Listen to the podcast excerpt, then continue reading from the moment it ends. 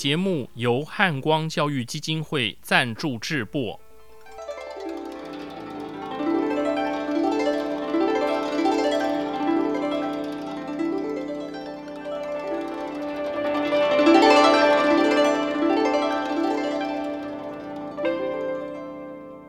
各位听众朋友，大家吉祥，大家好，我是简崇元。很高兴和各位再度于空中相会。上一集节目中，我们谈到李白的诗仙和狂客的形象。他好美酒，他爱明月。明月是李白面对无边寂寥时最忠实的伴侣、知己。而美酒是他承受内心痛苦煎熬时，可以抓在手里的一根稻草，一杯忘忧水。难道李白只能和美酒、明月做朋友？当然不是。正所谓“德不孤，必有邻”。虽然李白在当时一般世俗人的眼中是个志大才疏、不切实际、不知进退的人，但他身边仍有许多懂得他、欣赏他的人。例如，他的至交道友袁丹丘，他的粉丝小友杜甫，还有。影中八仙团队的伙伴们，像是醉酒落井而眠的贺知章，玉树临风的美少年崔宗之，脱帽挥毫的秃顶草圣张旭等。在前几集的节目中，我们谈到天宝元年。西元七四二年，李白在贺知章和玉真公主的推荐下，为玄宗接见，被朝廷征召至长安城，并以翰林供奉的身份安置于翰林院，受到皇帝极大的礼遇与恩宠。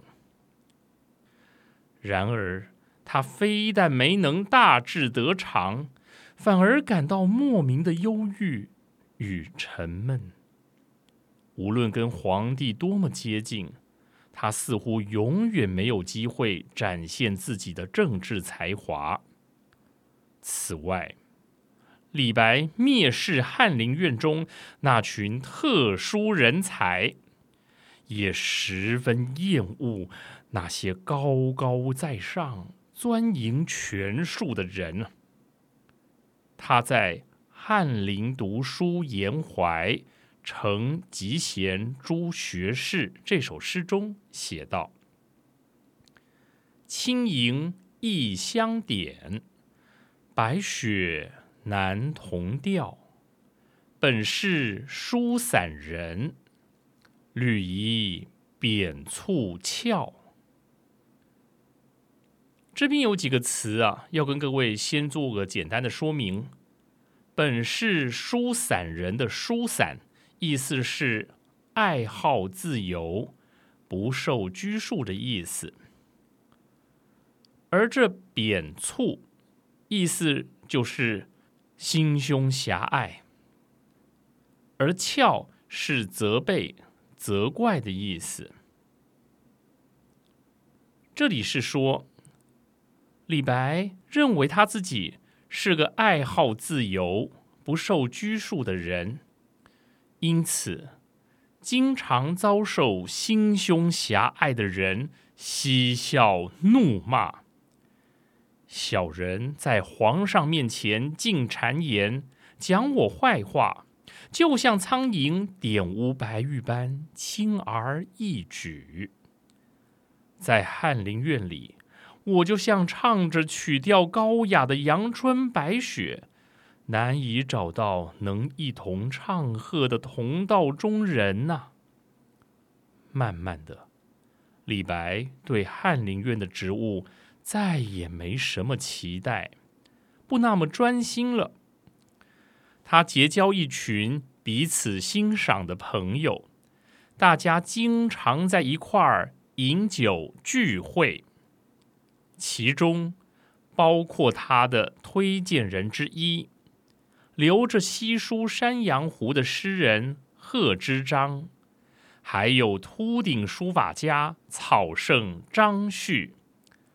另外，有恨不移风向九泉的汝阳王李靖，隐如长鲸吸百川的左相李世之，脚如玉树临风前的崔宗之，最终往往爱逃禅的苏静，以及虽然口疾但酒后高谈雄辩。经四言的焦碎，也就是我们刚才讲到的影中八仙团队的伙伴们。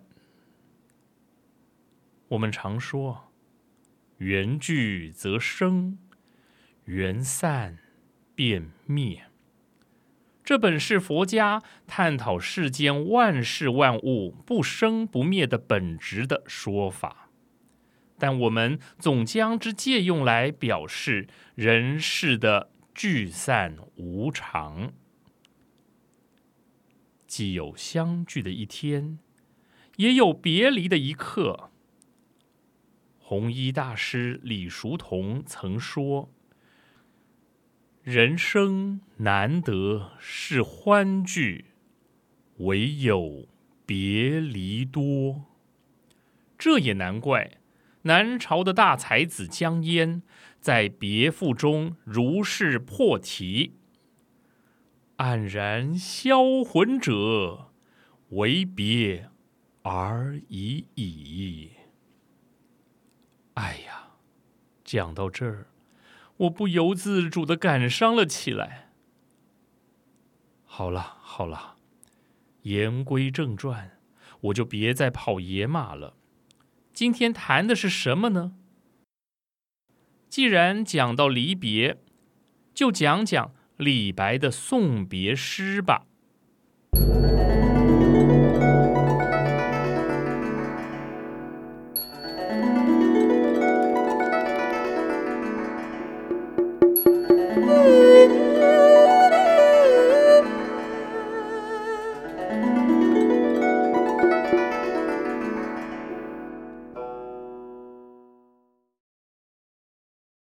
初步估算，李白的送别诗约有一百六十首之多，其中的名作，例如《黄鹤楼送孟浩然之广陵》，《赠汪伦》，《送友人》，《宣州谢眺楼饯别教书熟云》等。前几集节目介绍作曲家屈文忠先生为李白《行路难》创作歌乐时，提到所谓“李白诗四首”的歌乐创作，其中《白云歌送刘十六归山》就是李白为好友刘十六送行时所作的诗。现在，我为大家诵读这一首诗。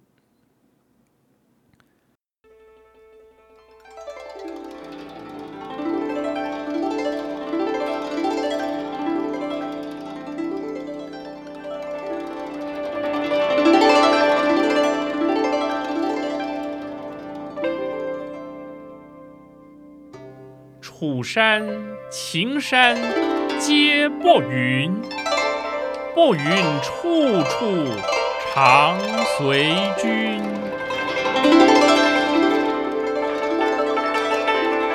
常随君，君入楚山里，云亦随君渡湘水。湘水上女罗衣。薄云堪卧，君早归。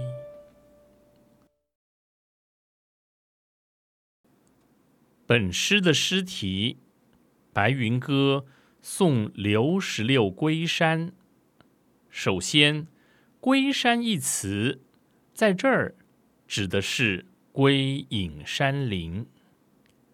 当然，归山。有时用来比喻去世，例如“迎士归山，灵已绝，声声犹带法冲冠。”我们看这“归山灵已绝”，坟墓都已经挖好了，那当然这个“归山”就要解释为去世。但是请注意。李白这首诗诗题中的“归山”可不能解作去世哦。至于刘十六何许人也，应该是我学问不好，查阅许多资料，还未得到解答。为何李白称他朋友做刘十六？这就跟唐朝盛行。以行第作为人们见面时所用的称谓有关。这行第一词啊，的行是排行的行，而第呢，就是次第、等第的第，第一、第二的第。那么，什么叫行第？行是排行，第是次序，行第。就是排行的次序，而排行又有所谓的小排行和大排行之分。按同父排行的是小排行，如果按同祖排行，也就是整个家族的同辈间各分男女，按年龄排行的就是大排行了。这大排行必须要男女分开哦，来比年龄的大小，来按照顺序来排。例如，中唐著名诗人白居易，在家中排行老二，但他被人称作白二十二。这二十二的行第称谓，用的就是家族同祖的大排行。这种现象不止流行于民间，唐朝皇帝在非正式场合也以行第称呼臣下。例如，唐高宗李渊称裴吉为裴三，唐德宗李氏称呼贤相陆贽为陆九，还有唐朝皇室。也以行第作为家内的称呼，例如唐太宗李世民被称作二郎，而唐睿宗李旦称其三子李隆基，也就是后来的唐玄宗为三郎。总之啊，小排行在唐代用的不多，大部分。都以大排行作为行第称谓。关于刘十六讲到这儿就差不多了。至于《白云歌》，李白送别，何以歌咏白云？简老师眉头一皱，发现这问题并不单纯呐。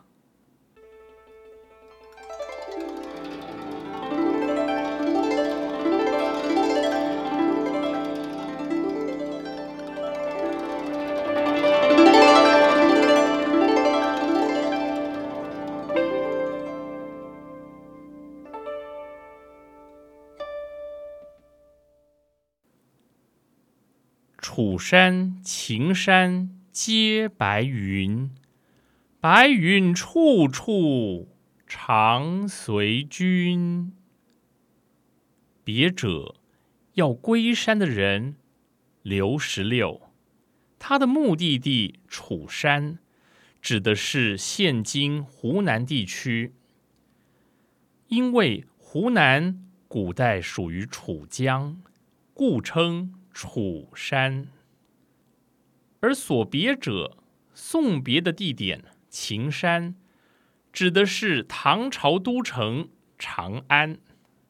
因为长安古代属于秦地，故称秦山。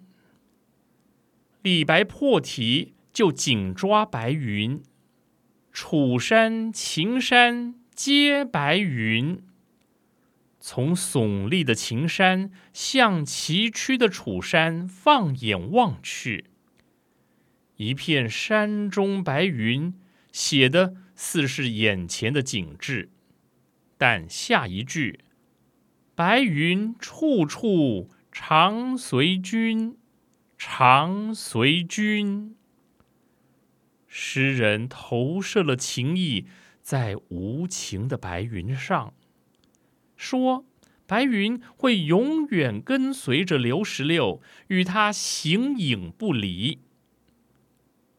君入楚山里，云亦随君渡湘水。无论刘十六进入楚山，还是渡过湘水，白云始终跟着他，直到最后一句。白云堪卧，君早归。诗人祝福刘十六能如愿以偿，归隐山林，高卧白云。整首诗从白云开始，以白云作为终结。我们似乎只看到一朵漂浮的白云，那么。白云究竟有什么特殊的意义呢？这白云呐，最早是仙人的飞船。在《离骚》里，屈原“吾令风龙乘云兮，求宓飞之所在”，他让云神风龙腾云驾雾。带他去找落水女神福妃的家。东晋陶潜陶渊明的《归去来辞》里面说：“云无心以出岫，鸟倦飞而知还。”这里说的是白云自然而然的浮出山谷。象征陶渊明误落尘网，出世本属无心之举。鸟儿飞倦了，就知道要回巢，象征陶渊明归隐后，就像倦飞知还的鸟，终于在田园中找到真正的自我。无心出岫的云。其舒展自在、不加雕琢的意象，可说是纯洁和洒脱的象征。南朝时，博学多才、精通医药天文、兼修佛道二教的陶弘景，隐居山中，谢绝出仕。他不想出来当官呢。齐高帝萧道成不理解他为何留恋深山，便下诏问他：“山中何所有？这山里边呢，到底有什么好留恋的呢？你为何不愿出来当官？”陶弘景作诗回答道。山中何所有？岭上多白云。只可自一月，不堪持赠君。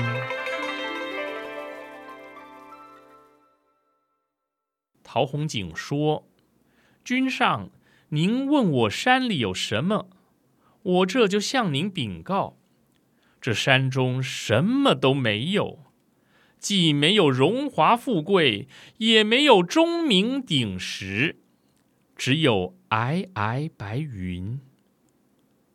唯有身在山中，才能坐拥缥缈的白云。只要看到了白云，我就有了好心情啊！一见你就有好心情。不用暖身就会开心。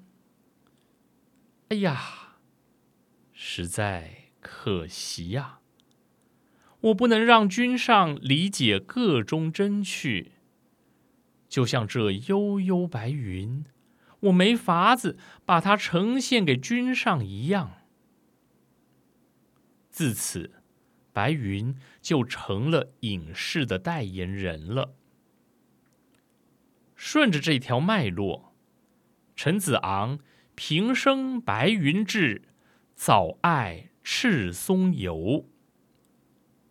王维与君亲眼客，共有白云星。李白众鸟高飞尽，孤云独去闲。当诗人说自己有白云志或白云心，就代表自己动了归隐山林的念头了。于是，清新脱俗、洁白无瑕的白云，成了李白在本诗中的主心骨儿。他不直接书写隐者，也不咏物描写白云，只把白云。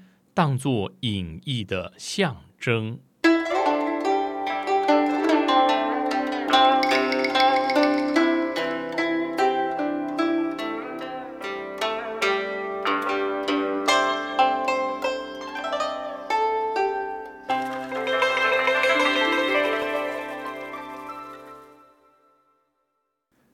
这首诗在形式上的特点，主要是句式上。多用顶针格，例如第一句“楚山、秦山皆白云”结尾的白云，和第二句“白云处处常随君”开头的白云，前一句的末尾与下一句的开端用同样的字词，前后紧接，缠连而下。读来声韵流转，顺畅悦耳。这种句与句间的顶针，又叫做连珠格。联合的联，珠宝的珠，连珠格。本诗其他句与句间重叠的语词还有常随君、香水。再加上反复叠用楚山、白云、香水、君、常随君等，不但具有古代民歌赋踏歌咏的特殊风味，音节流畅，情意缠绵，使艺术形式与内在情思达到和谐的统一。我们读来感觉处处是白云、楚山、湘水，处处常随君。刚刚提到这个复踏歌咏的复踏，复是重复的复，而踏呢是分至踏来的踏。所谓的复踏，意思就是重叠堆积的意思。在这里补充说明。此外，当诗人写到“云意随君渡湘水”时，随事生情，接着一句“湘水上女罗衣”，诗笔颇具匠心啊。《楚辞·九歌·山鬼》写道：“若有人兮山之阿，披碧丽兮带女罗。”这是说啊，恍惚间。好像有个人从山凹出现，身披碧丽，腰束女罗。女罗衣在这里借代为山鬼。披石兰兮带杜衡，折芳心兮为所思。山鬼身披石兰，腰束杜衡。折下鲜花送给思念的人，所思者谁呀？根据汉代王逸《楚辞章句》的说法，所思为清洁之事，若屈原者也。原来山鬼爱慕素有善行的人，诗人用这个典故表达湘水。对洁身自好的人，将以盛情相待，进一步渲染了隐居地的可爱与归山者之当归呀。这当归啊，不是中药的当归啊，这当归是应当要归隐啊。最后一句“白云堪卧君早归”的“堪”字。带有多少感慨在其中呢？白云堪卧，换句话说，就是世朝不可居，红尘俗世不是你该待的地方啊。君早归三字写来极为平实，您要及早归隐，说的是多么的坚定。李白不但祝福刘十六能顺利及早归山，也期许自己能像刘十六一样放下一切，归隐山林。因此，细细品味这首八句四十二字的诗，李白除了为刘十六送别外，更是借他人之酒杯。浇心中之快垒吧。